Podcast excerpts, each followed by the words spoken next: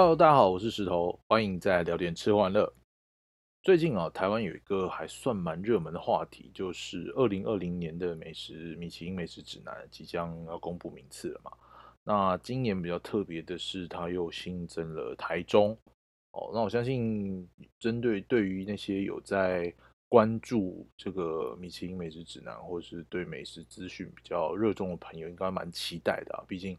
呃，会多更多餐厅嘛，也多了一些点可以去踩了。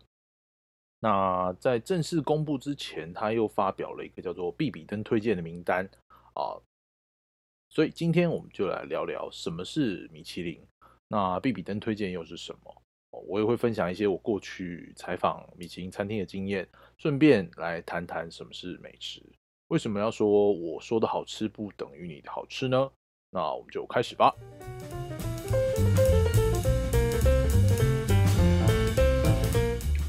我相信这几年大家应该很常听到米其林这三个字啊，不管是在报章杂志或是啊电视媒体上啊。你会觉得有点熟悉啊，有点陌生。那不是卖轮胎的吗？跟餐厅有什么关系啊？没错，我们讲的米其林餐厅其实是呃来自一本米其林美食指南。那这本指南其实最早是米其林这家公司，对，就是那个卖轮胎的米其林这间公司。它当初是为了吸引人啊，让开车的人能够出去旅行，所以他制作这本免费的小册子送给这个车主啊。那上面就记载了像是。啊，加油站啦，或是维修厂啊，还有餐厅、旅馆啊，这些这些资讯啊，标记在地图上。那重点就来啦，像一百多年前啊，那时候制作轮胎的技术可能跟现在啊，不管说科技啊，或者是材质也好，可能不是那么好，不是那么耐用。那再加上当时的道路也不像说现在到处就是都是。平平整的柏油路都铺的好好的，所以你开车出门就会增加你轮胎的磨耗，哦，那你就可能更更快就需要去换轮胎啊，就增加你换轮胎的机会啊。所以你说真的是是不是很厉害？哦，人家今天是数一数二轮胎商，不是没有道理的，没有市场就自己开拓市场啊，有没有？啊，扯远了，那我们回来。所以到了一九三一年的时候，米其林指南就开始。导入了这个三星的评分系统，那这评分系统怎么运作啊？就是他们会派出一些秘密客，就说呃代表米其林，他们就秘密的当做是一般消费者去跑去这些他们想要评鉴的餐厅去用餐，进去就针对它的呃装潢也好啊，服务啦、整洁或者是餐点哦来进行它的评分。那在其他消费过程中，他是不会让店家知道自己的身份的。为什么这么做？是因为有一些餐厅啊，呃，可能你知道是要来评分的人，当然会比较谨慎、比较小心啊，哦，就特别注意上菜的时间啦，哦，整洁，可能特别餐厅就整个先大扫除过啊，那这样就失去了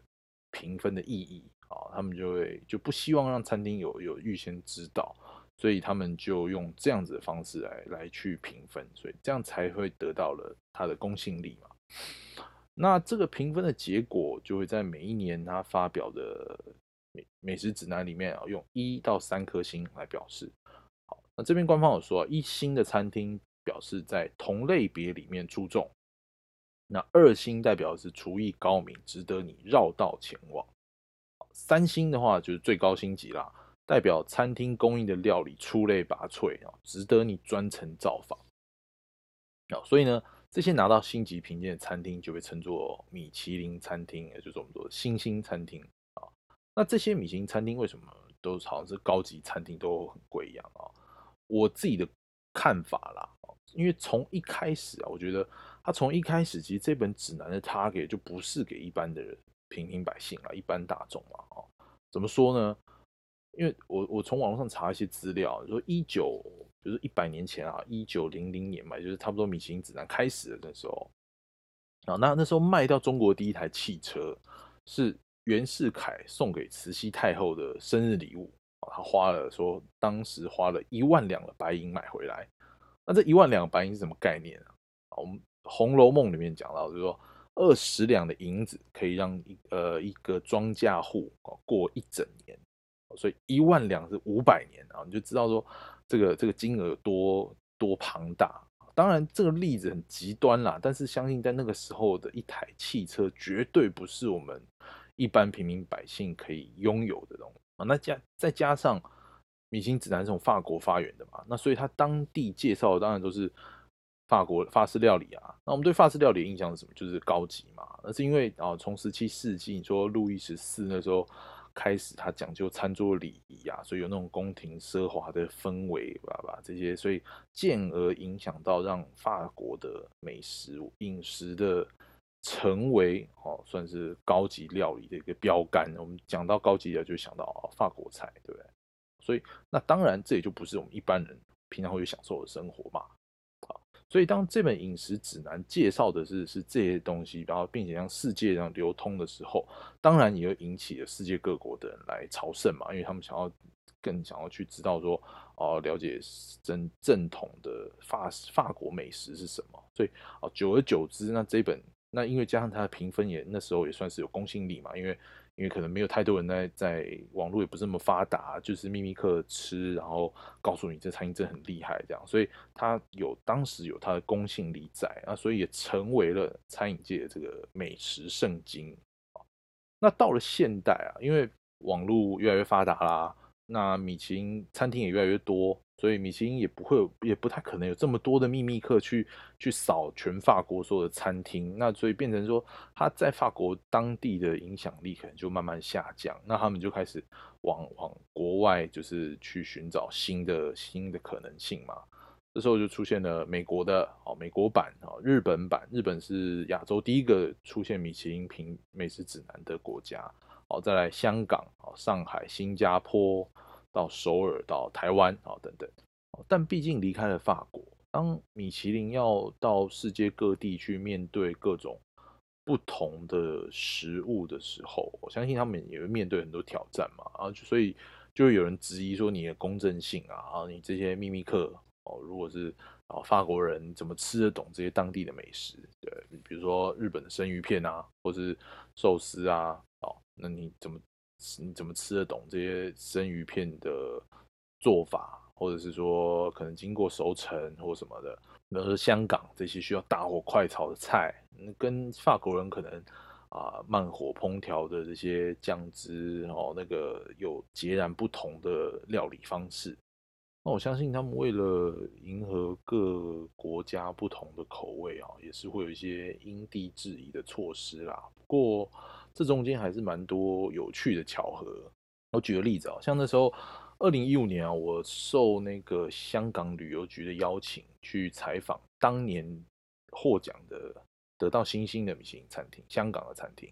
那我在采访之前，我就先先去书店，想说买一本旧的米其林指南参考一下嘛。没看过、没吃过猪，总是要看过猪走路啊。那一般。那这一本指南其实蛮蛮蛮迷你的，然后大概跟一本漫画差不多，然后稍微高一点点，是大家可以应该是可以收在，感觉是可以收在口袋里的那种大小。它这一本就要一千二吧，我记得那时候买的，二零一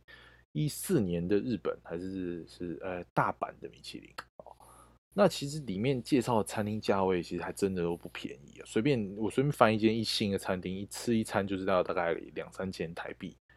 那你就更不用说那种二星、三星以上，那就更贵了。所以我就买了嘛，我就看了看，我就就飞了，我就去了。哦，那其实香港旅游局那时候给我们一些餐厅的 list，我觉得其中我们有几个蛮有趣的点。呃，当年有几间入选一星的，就得到第一次拿到一星的餐厅哦，其实都是很好巧不巧，都是刚开几个月，或是说开业不到一年就拿到。一星评鉴的，我记得其中有一些主厨是从比如说某个星级餐厅跳出来自己独立创业的啊，或什么哦，然后还有两间呢，特别是有两间是烧鹅店，所谓烧鹅就是那烧鹅店，就像我们现在台湾这种烧腊店一样啊，就是吃便当啊，哦，只是台湾的便当里面呃烧烧，比如说鸭腿饭好了，可能有饭有鸭腿，然后有几个配菜跟个汤，对不对？哎，香港没有，香港就是。一一一碗饭啊，一块肉，呃，就是烧一块一只鹅腿在上面，哦，好像就两根芥兰吧，最常看到是两根芥兰菜，有的还没有菜啊，就一碗一碗可能就是一碗普通的汤这样子。好，那一间呢是今年好像有进来台湾吧，还是去年进来台湾那个叫干牌烧鹅，在一零一好像改名叫干牌烧味吧。那另外一间叫做一乐烧鹅，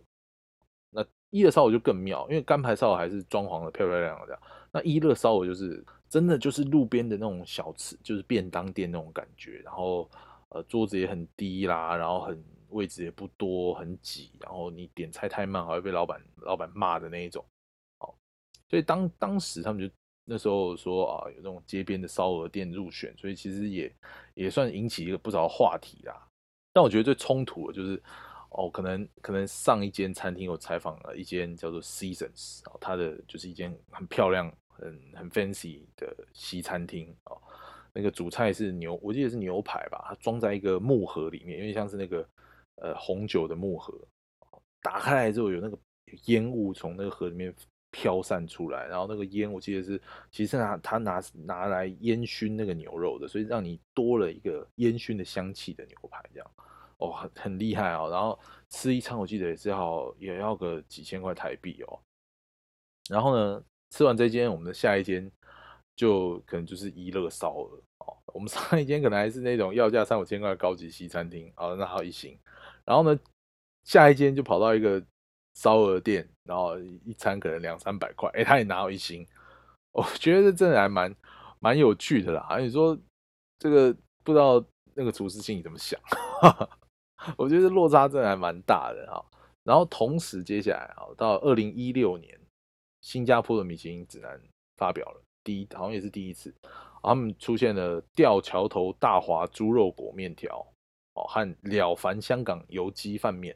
了凡大家应该知道，就是说现在现在应该还有，就是在几个购物中心里面，就是卖那种油鸡腿饭啊那个东西的。啊，你也觉得哈，这个这样就是哦，原来米其林这么亲民啊，这样那种油鸡饭这种便当也拿到一星了。哦，然后呢，在二零一六年的日本拿到呃出现的第一间拿下米其林一星的拉面店叫做鸟，还有二零一七年又多一间叫做明龙，这也是传奇啊，就是哇，真的拉面店拿到。米其林一星哦，真的是蛮突破的。然后后来在呃，因为有人代理嘛，把那个日本那个一星的米米其林一星的拉面带到代理进台湾了，叫做鸟，就是草字头的鸟哦，开在台北车站那个就叫和意啊，呃，开在一楼。然后那时候也很特别啊，因为其实台湾人也蛮爱吃日本拉面的嘛，所以那时候米其林一星拉面进来，也算是。也算是个话题啦，哦，然后那时候我就去采访，那当当初来之后，日本创办人有来台湾，那我也有就是当面的采访到他，然后我那时候问他说，为什么你会想要开拉面嘛？然后他是说他那时候是在法国学习啊，应该是服装或是时尚相关的产业啦，那因为吃到了拉面都觉得都不好吃，这样他想要让。把拉面就是发扬光大，让世界上更多人认识日本好吃的拉面。好，所以他回到日本之后就开了一间拉面店，接着他就拿到米其林了。哦，当然我相信他的拉面应该也是有水准的啦。哦，毕竟拿到一星，对不对？那我那时候吃到的时候，他是在拉面里面加了一点点松露，所以你在喝汤的时候，你就很很一直会闻到那个源源不绝的那个松露的香气。我觉得这一点算是。哦，在拉面里面算是特别的啦啊，也许是因为这样，所以特别得到那个法国秘密客青睐也不一定。但总之呢，他就是就是很快很快速的拿到了米其林一星，然后也让世界上更多的人认识到日本拉面。我相信这也不是坏事啦。啊，总之这是啊，米其林在世界各地呃，可能为了提升更增加他们的公信力而做出的一些调整。好，那如果是巧合的话，我们就当它是一个巧合吧。好，那我们再来聊聊米其林餐盘跟必比登推荐这两个东西。那在星星之外，就是在在米其林指南里面，然后被被标记星星的餐厅之外呢，还有一个米其林餐盘的符号。餐盘的符号就是一个一个盘子，然后跟旁边一副刀叉，那它代表的就是呃官网上写是说新鲜食材、细心准备的美味佳肴，哎，就这样没了。哦，那它这个是在二零一六年推出的分级啊，我觉得我个人的解读是说，在在星级评鉴之外啊，你你落落选了，但是我告诉你，明显惠顾，明年再接再厉啊，可能再努力一点，就明年就有新了之类的。哦，那他这个餐盘倒是没有限制，说你的消费要在多少金额上，就没有预算上的限制啦。所以去年的台北的米其林。他有的餐盘推荐就介绍了一些夜市的小摊，好像是通化夜市的格登炸鸡啦，哈，或是那个玉品园冰火汤圆，就是在那个串冰上面丢几颗煮好的热汤圆，这样，然后淋上那个桂花酱，哦，或者是还有那个宁夏夜市的圆环边鹅啊煎等等，哦，这些是去年的餐盘推荐餐盘哦，哦，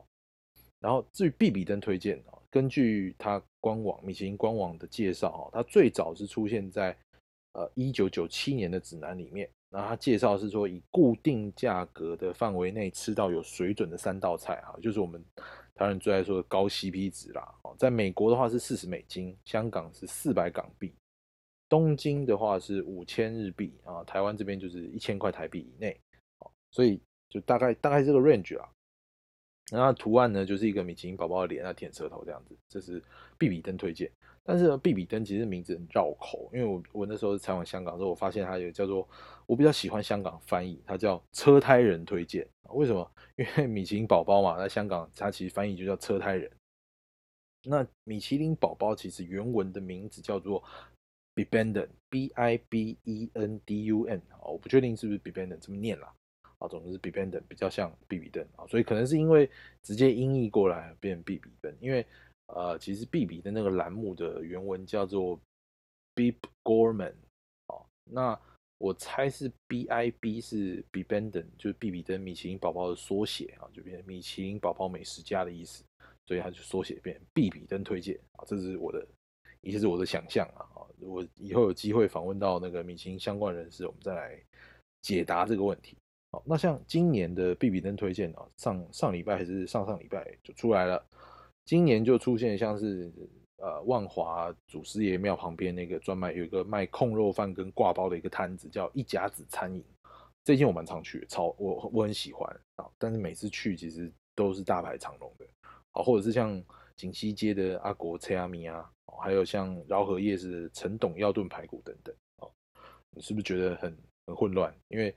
前面那个餐盘推荐。哦是有一些夜市的东西的。那到了比比登也出现这些小吃啊，因为因为有些人会说啊，米其林指南里面有分级嘛，就是从星级餐厅啊下来到餐盘推荐，然后是比比登，对。可是到了台湾这边好像又变得不太一样哦，餐盘也有夜市，然后然后这些那个像像你说饶河夜市的陈董药炖排骨的在比比登也是在夜市里啊。啊，我是觉得可能啊法国人对于台湾的这种小吃餐饮的文化还不是。可能还不是那么了解啊，所以弄得有点混乱。对，不止你听得很混乱，连我自己看资料也看得很混乱啊。好，总之就是这两个名单啊的的大概的解释这样。那你说这个指南这么混乱，到底有没有参考价值啊？我会说有，但也不尽然。啊，怎么说呢？这个其实就是我今天要跟大家聊的啊，就是说我的好吃不等于你的好吃，为什么呢？啊，我始终都觉得哦，美食这个东西应该是很主观的判断啊。不管是你说指南也好，或者是美食的报道也好，这些都应该只是当做参考用。哦，我在第一集的自我介绍有讲到，我以前做过那个代编的刊物。那时候做的是帮中华兵师编一本给车主的杂志，还有一些企业给内部员工看的杂志。哦，那里面当然也是他们希望说我们写一些啊美食的讯息啊、旅游的资讯等等啊，那就是希望说啊，不管是读者或员工能够能够看的这个杂志，然后出去走一走嘛，休闲生活嘛，放松一下。那这些餐厅、这些旅游的景点是是我选的啊，或者是我的我我我的写手写的。哦，那是我们觉得不错的，我们去去采访，然后去拍的，所以我们把它放在杂志里面，然后让读者看。哦，那米其林指南其实也是一种，也是差不多的道理嘛。哦，那会有这些米其林餐厅，哦，会有比比登推荐，会有餐盘推荐，就是这些秘密客，然后他们去吃过了，去打分数，去评鉴了之后，是这些秘密客选出来的。那我说的好吃跟秘密客这些秘密客在指南里面说的好吃，就等于你的好吃吗？哦，那你去吃了，你真的觉得好吃吗？对不对？你觉得指南上面讲的一星、二星、三星，或者是这些推荐的餐厅，真的是你你觉得的美味吗？对不对？我觉得不尽然哦，因为我想美食美味是一个主观的意见，是你你你自己个人的感受来来去做的判断。每个人对于味道的感受，我觉得都都不同啦。哦，这很容易受到影响哦，不管是你的生过去的生活经验也好啦，或是你当下的身体状况也好。哦，举例来说，我小时候哦，对于羊肉的印象就是那个煮火锅的时候那种冷冻羊肉片嘛，或是或是羊肉卤啊，啊，大人都一直说羊肉有个骚味，对不对？所以我一直以来就是哦，对，羊的确是有那个味道。那直到说几年前我去北京。哦，北京那边有很有名的涮羊肉，我那时候吃到那间，据说是溥仪的，不不知道是后代还是好像是后代开的吧，哦，反正就是涮羊肉。那北京涮羊肉是用温体的羊，就是它是宰，它没有没有经过冻过的，哦，就是宰完之后可能冷藏啊，到你上桌就直接涮热水涮来涮烫来吃这样。哦，那我觉得很有趣的是，很特别，我也从来没有吃过涮羊肉嘛。那时候涮完发现，哎，这个羊肉居然放在锅子里面煮，它煮不会老，哎，哦，因为我们知道有些有些肉你丢到火锅里面，因为在台湾吃那种涮烧锅什么的，肉丢进去煮久了就硬掉干掉了，但不会，它吃起来还是一样嫩，哎，哦，还是蛮蛮 juicy 的，蛮多汁的，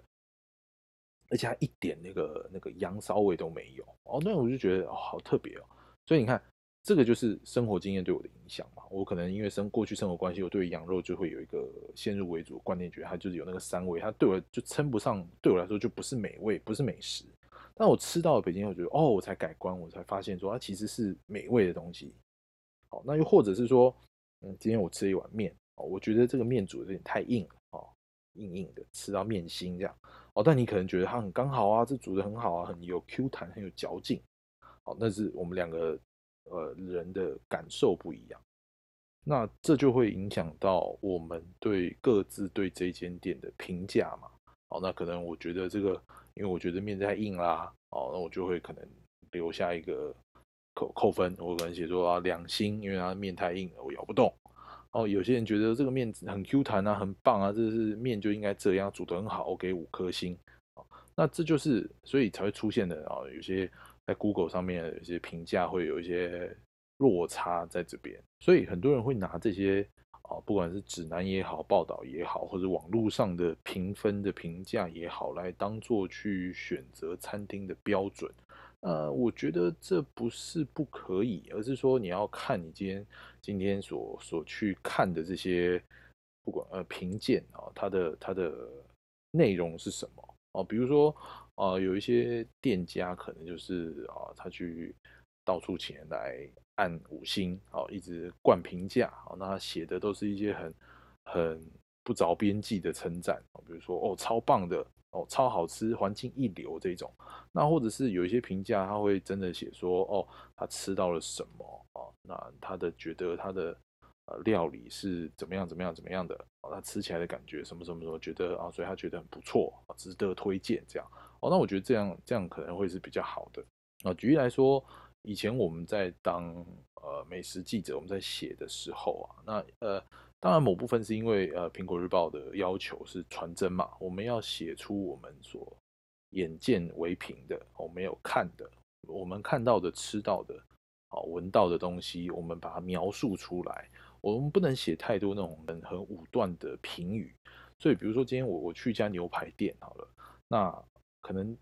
这个我在采访的时候，可能送上来的这一盘牛肉啊，它可能是用很热很热烫的盘子，它放上面放了一块奶油，所以送上来之后会有奶油的香气。而当我切一块，我吃到嘴巴里的时候，我吃到的是啊，它外面有一点焦焦的、焦酥的、酥脆的外皮，然后里面还是嫩的，然后或者是说我写到说它的。呃，咬下去，它的肉质很饱满啊，这些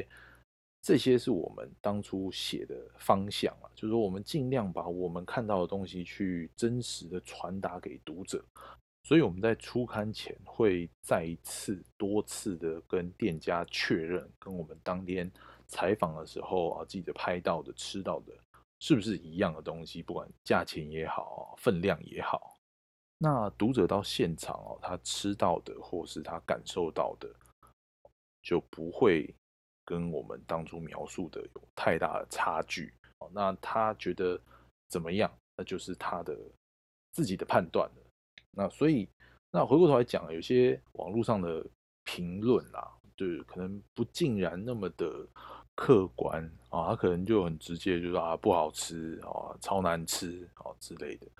这就比较容易引起纷争了。呃，我一个朋友，他们是一对姐弟，在三峡这边开了一间甜点店啊，专门他们是做千层蛋糕，然后卖一些咖啡啊，还有一些简餐之类的。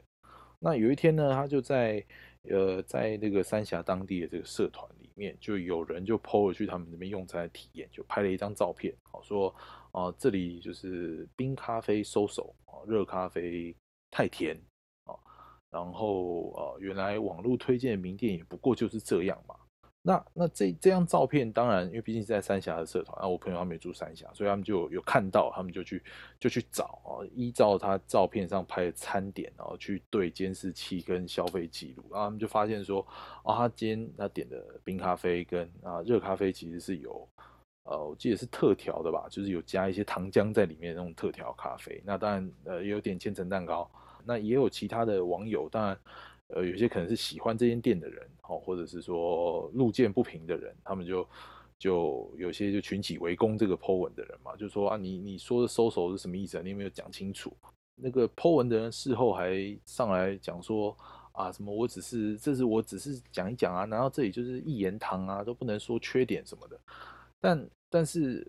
我看这件事情，会觉得说啊，当然。不是不能讲缺点，但是你要你要有所本嘛，你要讲出讲得出东西，而不是说你就胡乱的批评，然后就说网络上的介绍也没什么，大家不要就是意图。当然你没有说叫大家不要去，但是你你所 Po 文出来的风向就是意图让让看到的人觉得这间店并不如网络上的介绍那么好，好，你就是有意图想去影响其他的人嘛，没去过的人。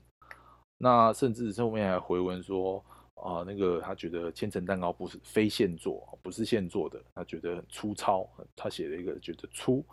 啊。那其实说呢，有有一点概念的人都会知道，就蛋糕类这种东西，因为基本上不太可能现做，除非你是那种现烤的舒芙蕾，对不对？放在一个小锅里面直接烤完，就是上上桌给你的。那像这种冷藏的蛋糕，绝对不可能是现做啊。他们他们。我觉得没有买外面现成的已经是很不错，他们都是后面自己厨房自己做的千层蛋糕啊，就是但呃千层蛋糕就是要一层面皮，一层鲜奶油，一层面皮，一层鲜奶油这样一层一层这样叠上去的。叠好之后，你可能还要进冰箱去冷藏一下，好让它定型，好让它再熟成一下，那味道比较好，对不对？所以当这样子的呃原剖文的人这样子回应出来的时候，又更引起。其他的网友的不满，就觉得说你根本不懂啊，在讲什么什么什么，反正总之就是吵得不可开交了哈，就是就是一个不欢而散的结果哦。所以说写评论这件事情啊，当然不是说哦不能够写缺点，呃，重点是你在写缺点的时候啊，如果能够更清楚的把你经历到的或者你吃到、你看到的东西表达出来。我相信会是一个更好的方式哦。那当然，店主在看到之后，他可能也会知道说，呃，发生什么样问题，要怎么样去改进，对不对？那这样彼此之间都会有一个一个好的进步。那总之呢，我觉得网络上的评论啊，大家还是平常心看待啦。哦，毕竟我的好，我说好吃，你不一定这么觉得嘛。那你说的难吃，那真的是真的难吃吗？其实都真的都是要自己实地去去体验过去品尝过才会知道的答案，对不对？以上就是今天的节目，那希望大家在听完之后能够更了解米其林或是米其林餐盘，还有必比店推荐。如果这中间讲到有什么资讯是错误的话，欢迎留言告诉我，或者是呃你想要听到之后想要听到什么样的内容，也可以跟我说。啊，今天就先到这边喽，下次见啦，拜拜。